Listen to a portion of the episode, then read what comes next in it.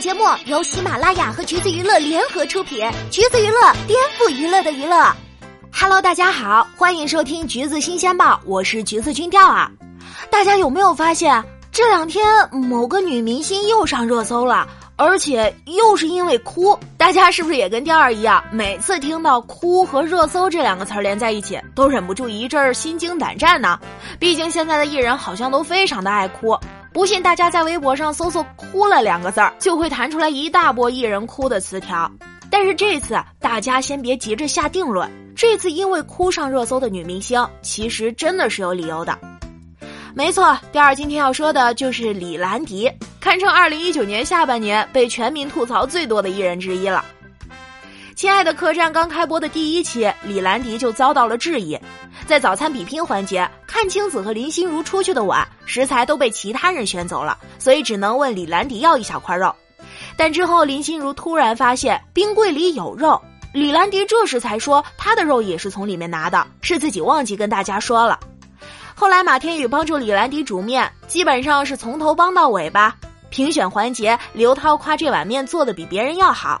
李兰迪悄悄地向马天宇表示感谢，但是李兰迪的面得到了七点三的高分，马天宇自己准备的早餐却只有四点九分。回到宿舍以后，阚清子夸他优秀，这么年轻又这么懂事，早餐还做得这么好。李兰迪却说：“那又不是我做的，搞得好像我做的一样。”语气被大家解读为有点阴阳怪气的样子。其实，在未播出的环节里，导播有问他为什么没有和刘涛说是马天宇帮忙做的。李兰迪解释说是自己忘了。看到这儿，大家就有点纳闷了。涛姐表扬的时候，你记得道谢；青子私下夸你的时候，你又记得不是自己做的。结果到评选的时候，你就给忘了。妹妹，你这记性真是不行，你这间歇性失忆也很会挑时机的嘛。也就是因为这件事儿，他被网友贴上了“心机 girl” 忘恩负义的标签，因为于周周而积攒的口碑也跟着一落千丈。上述的事情还没过多久，这次他又在同一档节目里因为哭而上了热搜，而且这次居然还是和马天宇有关。不过大家先不要带入主观情绪，第二来给大家说一说事情呢是这样的：客栈举办了一次非遗文化节活动，结束以后呢，李兰迪来找马天宇对账，李兰迪要求他报一下红酒橙汁的成本价格，这样才好统计收入嘛。马天宇说不是自己进的货。张翰和李兰迪都提议可以去群里查一下价格，马天宇却坚持先记一下售价，至于成本嘛，就等以后再算。马天宇不耐烦地说：“我就特别讨厌这些东西，有鸡毛可算的。”李兰迪可能以为他是在说自己，就回了一句：“那是我要算的吗？”之后就一直默默记账，全记好之后立马起身离开。张翰察觉到他的情绪有些不太对劲儿，喊了两声，马天宇还没反应过来。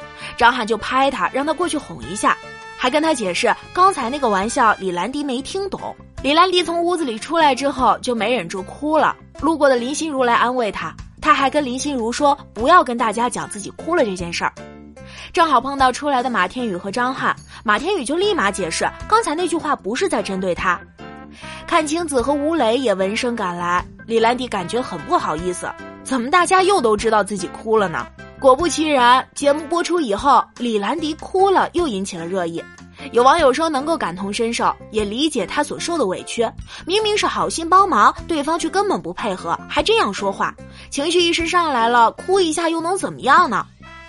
但还有一部分网友认为李兰迪过于矫情，明明是自己没听懂马天宇的话，一点点小事儿有什么好哭的？实在是玻璃心又公主病。可是。哭一下就是公主病和玻璃心吗？呃，倒也不必如此严苛吧。其实近年来在公共场合落泪的艺人也不少，但似乎没挨骂的也没几个人。所以第二就想问一句：艺人，尤其是女艺人，真的不能在节目上哭吗？哭就一定要被骂是矫情吗？就一定是玻璃心吗？比如古力娜扎在《偶像来了》当中提到全网黑的经历而大哭。杨颖在奔跑吧里，因为体力问题只能做候补队员。原本想上场比赛，又怕拖累队友，baby 也没能控制住情绪。创造一零一的第一期，杨超越在台下就因为紧张而不停的流泪，几乎每期节目里都要哭一次，也因此被很多人吐槽来着。汤唯和雷佳音合作了《吹哨人》，前段时间一起接受采访的时候，被问到最受不了彼此哪一点。雷佳音直接说自己最受不了的就是每当拍到激动的戏时，他总是上厕所。雷佳音还详细的说明了一下当时的情况，自己眼含热泪说对白的时候，汤唯却要上厕所，大概十条里面有三条是这样。听到雷佳音如此直白的吐槽，汤唯直播时就哭了出来，主持人也在旁边安慰了好一会儿。后来汤唯也在解释，在拍戏之前因为肺炎，所以一直在注射消炎药。对身体的确有很大的影响，自己哭是因为确实没想到会因为这件事儿而影响雷佳音的状态，感觉很内疚。刚刚说到的几位明星哭的理由各有不同，但是哭过之后无一例外的都被网友给骂了。面对网友的无情吐槽，不少明星都开始克制自己的情绪，比如吴昕在节目上就说自己不能哭，因为哭会被黑的。说到吴昕，其实她也是一位很爱哭的女艺人了。回顾一下她在我家那闺女中的表现，第一期吴昕和沈凌聊到感情和事业问题时，突然情绪崩溃；第四期被何炅和徐海乔感动，再一次潸然泪下；幕后采访提到父母，没忍住又哭了；第十期吴昕又提到自己的心结，一下子没绷住，一边和妈妈讲心里话，一边哭；十二期节目哭了三次，好像的确是蛮爱哭的。但是我们不能脱离话题的氛围，单去谈情绪，这有点欺负人吧？